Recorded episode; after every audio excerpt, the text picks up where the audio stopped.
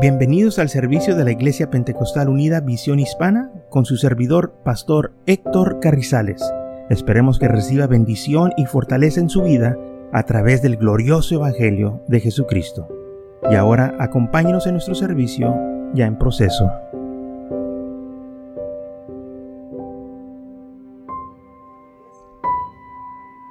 Muy bien, y aquí es donde Pablo toma su versículo, donde dice el versículo 38 de Hebreos 10, mas el justo vivirá por fe. ¿Mm? Entonces, ¿qué es lo que está diciendo aquí Habacuc? Dice, aunque tarde un poco, tú espera. Va a venir. Dice, aunque la visión tardara aún por un tiempo,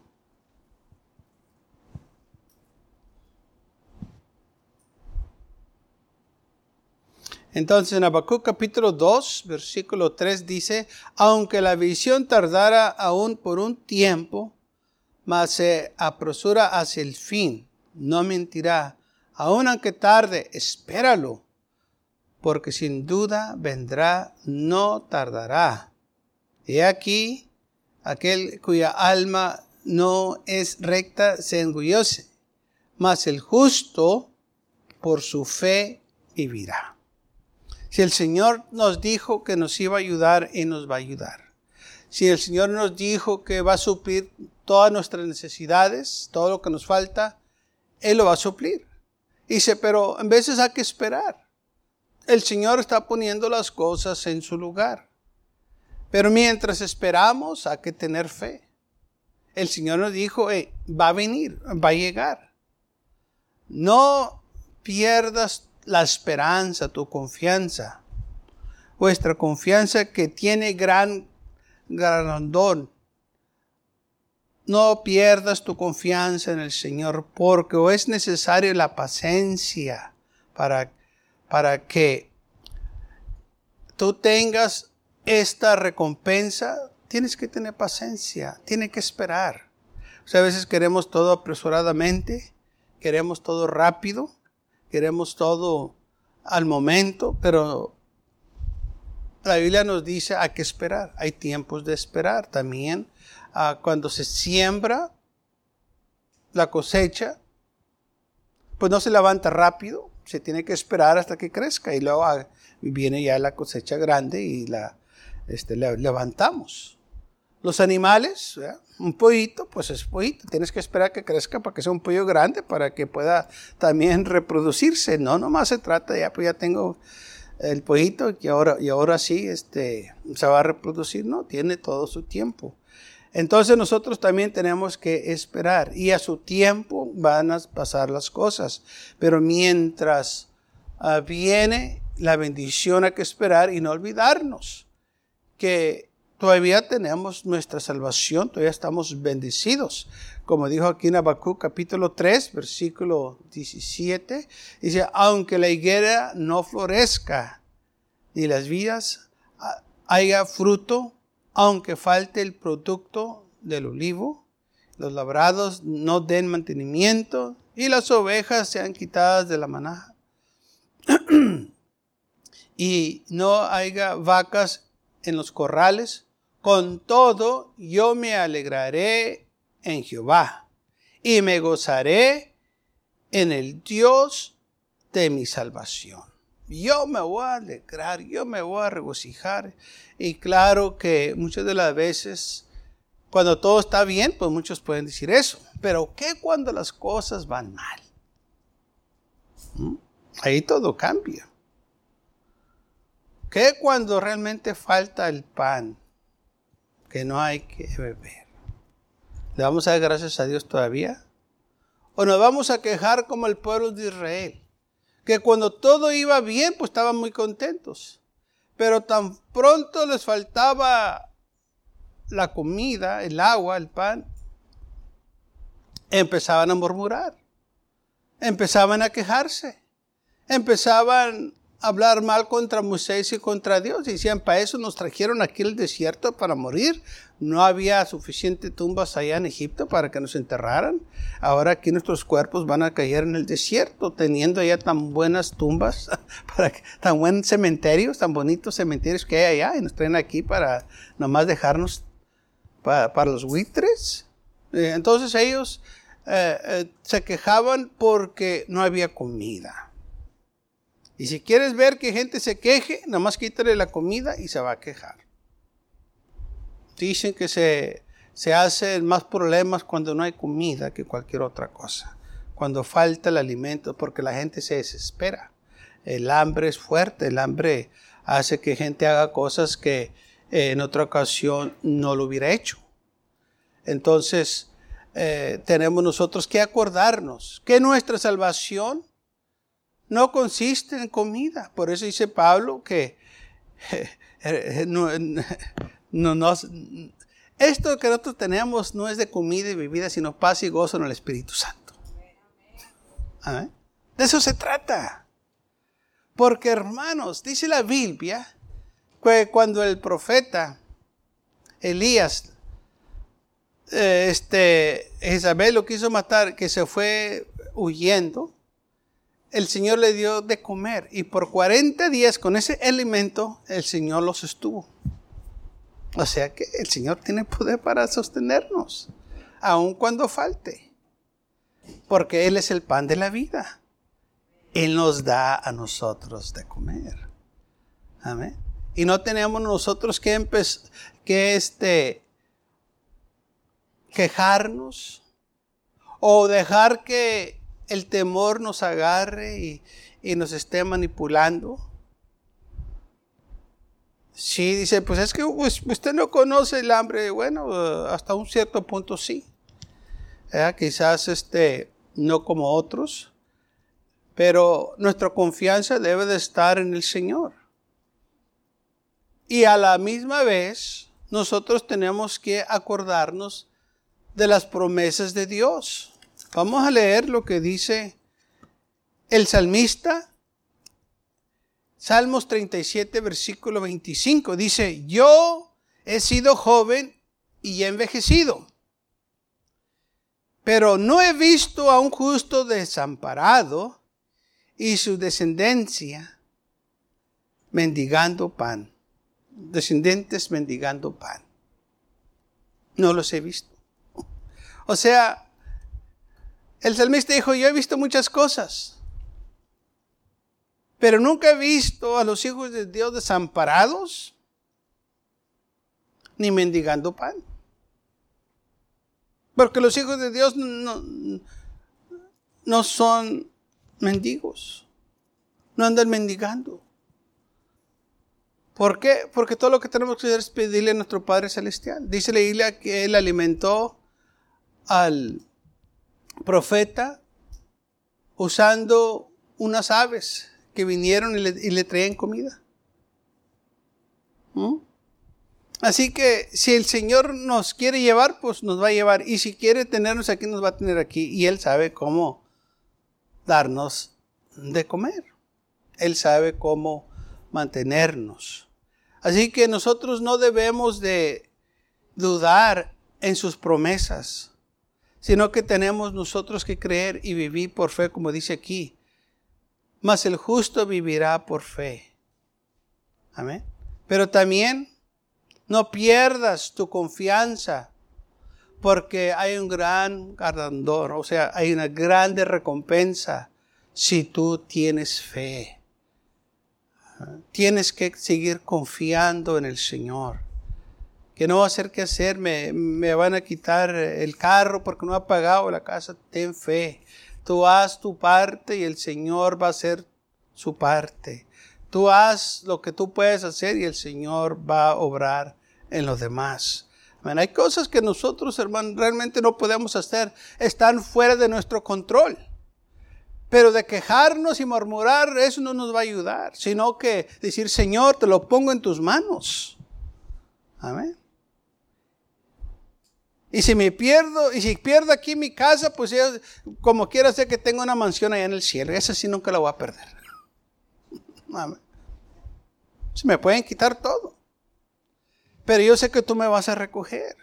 Yo sé que para ti no hay nada imposible. Hermano, nosotros sirvemos a un Dios grande, a un Dios poderoso. Y, Él hace milagros todavía, pero tenemos que seguir confiando en Él y creyendo en Él. Y no desesperarnos y correr aquí, correr allá, a ver quién nos ayuda aquí. Mire, si Dios no te puede ayudar, nadie te puede ayudar. Amén. Porque muchas veces nosotros dejamos que una desesperación se apodere de nosotros y eso, eso puede ser un espíritu mundo que quiere oprimirnos, que quiere manipularnos para que nuestra fe falle y empiecenos a dudar.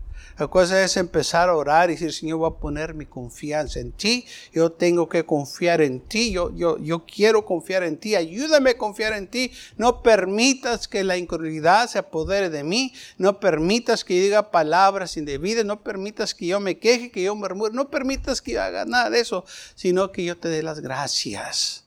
Que yo te alabe porque tú estás conmigo, porque tú eres fiel. Amén. Porque es fácil darle gracias a Dios cuando todo va bien, pero ¿qué cuando las cosas no van bien? ¿Qué como, como dice aquí, cuando la higuera no florezca? Cuando no haya uvas o cuando no, los árboles de los frutos no están produciendo, cuando falta el producto de la tierra, cuando se sembró, no se dio. Aleluya, que cuando este, las ovejas y las vacas ya decayeron o no tengamos. Dice, con todo, yo me alegraré en Jehová y me gozaré en el Dios de mi salvación. O sea, yo todavía tengo salvación. Me quitan todo, yo todavía tengo salvación. Me quitan todo y todavía voy para el cielo. O sea, las cosas materiales nunca nos deben a nosotros, hermanos, gobernar. Nosotros somos libres en Cristo Jesús. Que no haya pan, bueno, Señor, tú sabes. El problema de nosotros no es que no haya pan, es que hay mucho pan. Tenemos demasiado y, se, nos, se, nos, olvida qué privilegiados estamos y luego se nos quita y luego entonces sí entra el pánico. Pero ¿sabía usted que hay gente en este mundo que no sabe qué va a comer eh, el siguiente día? Porque pues, no, no saben, porque no hay. Pero yo y usted estamos bendecidos porque sabemos de las promesas del Señor. Que dijo, si Él alimenta a los aves del cielo, nos va a alimentar a nosotros también. Si Él cuida de los aves, Él va a cuidar también de mí. Porque los aves no siembran, no guardan en granero, no nada, y, y todos los días ahí andan. Y parece que las aves o los pajaritos tienen su lugar.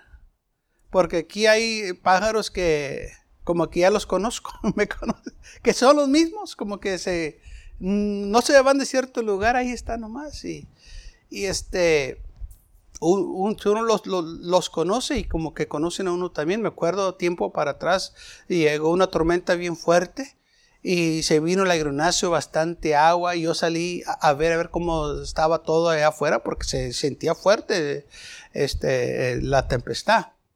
Y cuando salía allá afuera estaba hundido y habían dos ah, palomitas y este, andaban en el agua ahogándose y yo las levanté y las traje acá adentro y las puse en una cajita y las dejé ahí y, y solitas ahí estuvieron juntitas, este, bien calladitas y me dejaron que, que, las agarrara cuando yo las traía en, en, las manos no, no, este, no trataban de volar ni nada, nomás se dejaron que yo las levantara y que las trajera adentro y las puse en un lugar y no se movieron. Y en la mañana que me levanto ya había pasado la tempestad, ya estaba bonito el tiempo, voy y las tomo de eh, las palomitas con las manos y las saco para afuera y tan pronto abro las puertas y volan y se, y se van. Pero fíjese que por lo regular yo no hago eso con los animales. Porque cuando salgo, lau, lau, volan. Pero esa vez, cuando salí, me dejaron que las tomaran mis manos. Y estando aquí la noche, ya después que amaneció, que las tomo otra vez en las manos porque por lo regular los animalitos esos no se dejan que nosotros los agarremos. Volan y, este, huyen de nosotros. Pero yo las agarré así las palomitas, como que me conocían. ¿Eh? Porque aquí estaban en este árbol y yo todo el tiempo se ando afuera y nomás me están viendo y, ahí andan y ahí hacen sus nidos y este, crecen y todo. Y entonces me permitieron o me dejaron que yo las agarrara y, ya cuando ya salí para afuera le, abrí la puerta y ellos, ellos, sabían qué hacer. Nomás abrí la puerta así y las puse afuera así, así como no ve y volar. A ver. Pero ¿sabe qué? Las miraba ahí arriba. Ya cuando pasó la tempestad y otro día y las miraba yo. Ya no se bajaban que yo las agarrara, ahora ya andaban ahí arriba, ¿verdad? Pero como que me conocían. ¿Mm? Ahora, el Señor nos usa a nosotros, así como cuida de esas palomitas, así también cuida de nosotros. Y nosotros tenemos, hermanos, las promesas del Señor. Y nosotros tenemos que confiar en esas promesas. Porque la Biblia dice en este, Nahum capítulo 1 versículo 7 dice, bueno, Jehová es bueno, fortaleza en el día de angustia. Y fíjese lo que dice, Él conoce a los que confían en Él. Él conoce si confiamos en Él o no. Leí de, en el Antiguo Testamento, Nahum capítulo 1 versículo 7. Él conoce a los que en Él confía. Él conoce si tú confías en Él o no. Una cosa es decirlo y la otra cosa es hacerlo. O sea, dice, yo confío en Dios. Ah, sí, aunque vamos a ver. Dice, él, sabe. Pero uno se da cuenta cuando pasa por las situaciones difíciles. Primera de Pedro dice, capítulo 1, versículo 13, por tanto, seguidos los, Seguid los lomos de vuestro entendimiento, es obvios, y esperar por completo en la gracia que os, traerá cuando Jesucristo se manifieste. Entonces nosotros tenemos que esperar por completo, tenemos que ser obedientes como hijos obedientes y no conforméis a los deseos que antes tenías estando en vuestra ignorancia estando en vuestra ignorancia. Antes éramos ignorantes, pero ahora ya no. ¿Por qué? Porque la palabra del Señor nos ha iluminado. Ahora sabemos, de nada gano quejarme, sino que lo que yo tengo que hacer es seguir confiando en el Señor y seguir esperando. ¿Mm? Yo sé que no nos gusta esperar. Eh, por lo regular, cuando hay una línea larga y, vamos al súper, está en una línea larga y está en una línea corta. ¿Cuál es la que agarra usted? ¿La larga o la corta? La larga, ¿verdad? Yo sé que usted. no, lo último que quieren hacer es estar en la línea larga. todos buscan la línea corta. ¿Por qué? Porque no queremos esperar. Antes los restaurantes tenían una promoción que decía, en 15 minutos te traemos tu comida y si no es gratis. ¿Qué tanto se acuerdan de eso? Pues lo quitaron. Porque la gente nomás estaba viendo el reloj y se pasaban unos cuantos segundos, te pasaste, me debes la comida. Y pues es que no se pudo con eso. ¿eh? Y menos en un restaurante, cuando la gente está hambrienta ahí que lista para comer. Y, tan pronto toman la orden, le, prendían el reloj y el reloj estaba ticking. Y, okay, y si te pasas, ya sabes. ¿Mm? Hicieron cuenta muy pronto que eso no, que no iba a trabajar y quitaron todo eso. Y esa promesión no les fue muy bien, perdieron mucho dinero. Porque la gente estaba al tanto de eso, que eh, lo queremos rápido, sí, porque todo es ahora rápido, pronto. Amén. No queremos estar en línea hay este, lugares donde ya no tiene que estar en línea. Nosotros vamos a, a cierta tienda donde ya no hacemos línea, nomás vamos, este, las, cosas que estamos comprando las pasamos por el teléfono. Y luego salimos y le enseñamos a la señorita que está en la puerta y que ya pagamos y dice, ok, ya pagaste, váyase. Ya no tenemos que pagar por la caja registradora. Ya todo eso se está acabando. ¿Sabe por qué? Porque no nos gusta esperar, por eso lo hago.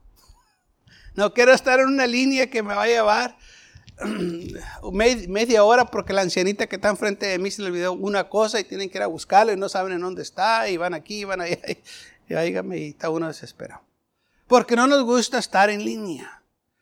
Pero eso de estar desesperado y esperar, sabe que si no tenemos cuidado, nos puede afectar en las cosas del Señor también, porque la Biblia dice, tú espera, guarda en el Señor. Porque Dios está trabajando, el Señor está poniendo las cosas en su lugar. Como dice aquí, aunque la visión tardara aún por un tiempo, mas se apresurará hacia el fin. No mentirá. Aunque tarde, espéralo, porque sin duda vendrá no tardará. Va a venir. Espérate. Wait for a little while. It's gonna get here. Va a llegar. No, pues es que yo lo quiero ahorita. Bueno, quizás lo quieres ahorita, pero ahorita no es el momento. Cuando sea el momento apropiado del Señor, el Señor te lo va a dar. Y si te adelantas, no te va a ir bien. Si te apresuras tú, no te va a ir bien. Si tú lo quieres hacer por tu propia cuenta, no te va a ir bien. Entonces, ¿qué hago? Mientras esperas, gózate en el Señor y gózate en tu salvación. Y dale gracias por lo que Él está haciendo. Él está poniendo las cosas en su lugar. Y esto es algo que nosotros tenemos que aprender. Entonces dice la palabra del Señor, como hijos obedientes, no conforméis a los deseos que antes tenías estando en vuestra ignorancia. Tenemos que obedecer lo que nos dice la palabra del Señor, que esperemos, que tengamos confianza en Él, porque todo va, hermanos, ponerse en su lugar en el tiempo del Señor. Lamentaciones capítulo 3, versículo 21 dice así, esto recapacité en mi corazón, por lo tanto esperaré. Las misericordias de Jehová nos hemos sido, por la misericordia de Jehová no hemos sido consumidos, porque nunca decayeron sus misericordias. Nuevas son cada mañana, grande es su fidelidad. Mi porción es Jehová. Dijo mi alma, por tanto, en él esperaré.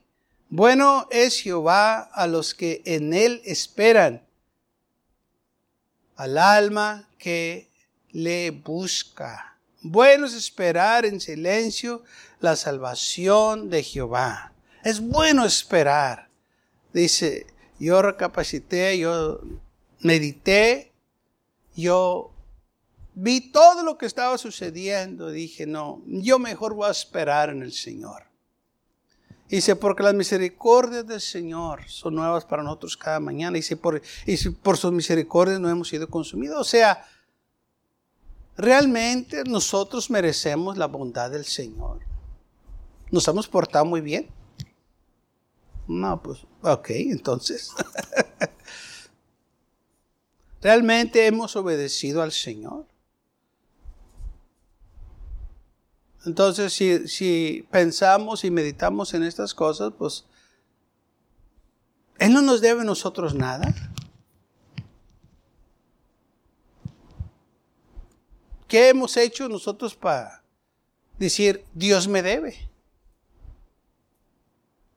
¿Verdad que, pues, yo no sé a usted, pero yo no puedo decir qué es lo que me debe. Al contrario, yo debo mucho. Pero ¿qué puede decir el hombre que diga, Dios me debe y tiene que suplir, me tiene que dar.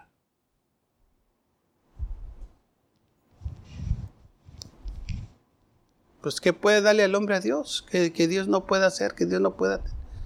Pues nada. Son puras loqueras y necedades. Pero eso dice la idea, por la misericordia de Jehová no hemos sido consumidos. porque nunca decayeron sus misericordias.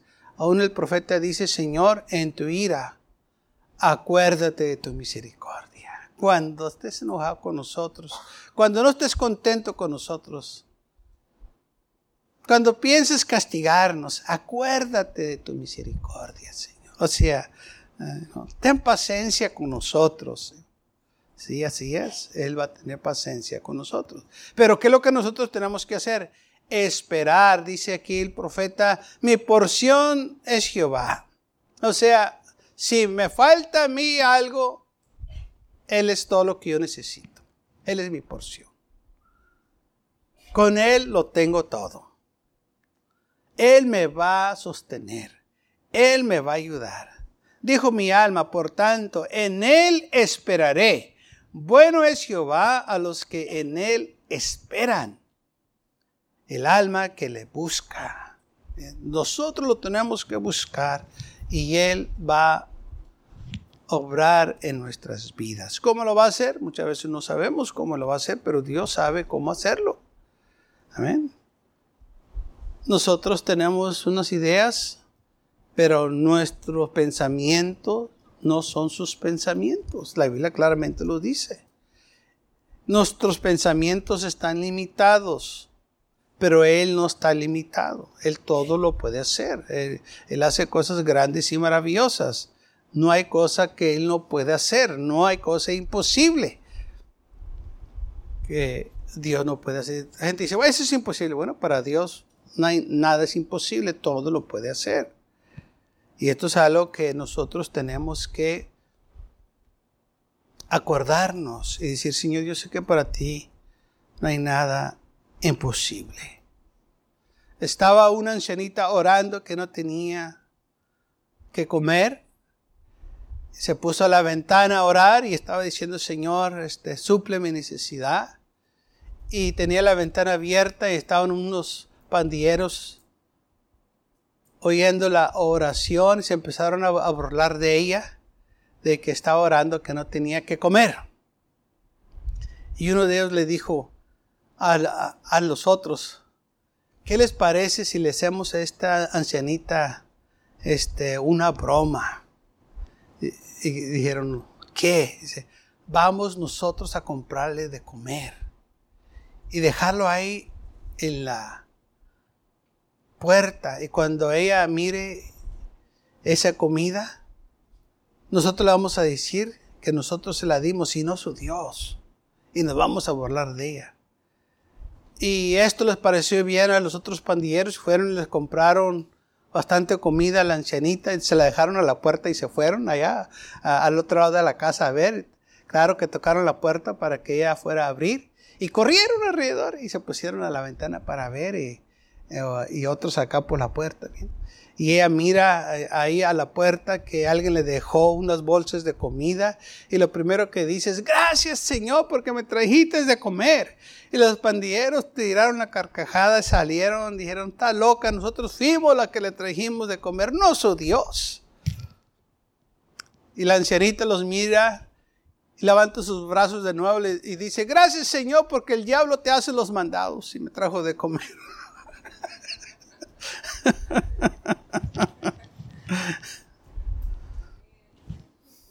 y es cierto, el diablo le hace los mandados al Señor.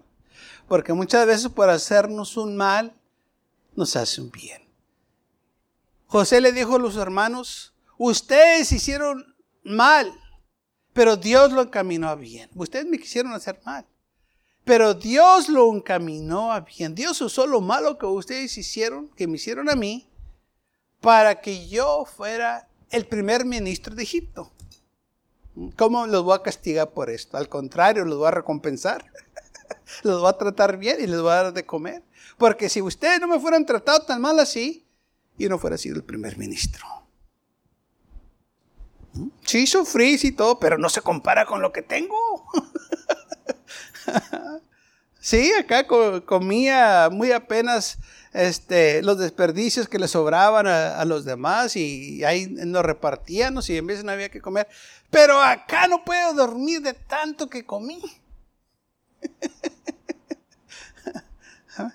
acá no podía dormir de hambre porque tenía mucha hambre, me, despertaba el hambre. Y acá no puedo dormir porque comí mucho. La diferencia. Acá dormí en el piso y acá duermo en la cama. ¿Cómo me voy a molestar con ustedes? Y si vemos la vida de José, José no se amargó, José no fue un hombre eh, vengativo, sino que eh, este, fue fiel al Señor, se acordó el Dios de su salvación. Y vemos de que José le dijo a sus hermanos lo que hicieron. Pues, ustedes hicieron mal y por eso ellos se sentían mal. Y pues, ustedes saben que me hicieron mal. Dijo, pero Dios lo caminó bien. José también sabía que le habían hecho mal. Digo, todos, sabemos, ¿sabes? Pero Dios me hizo justicia. Me bendijo y me protegió.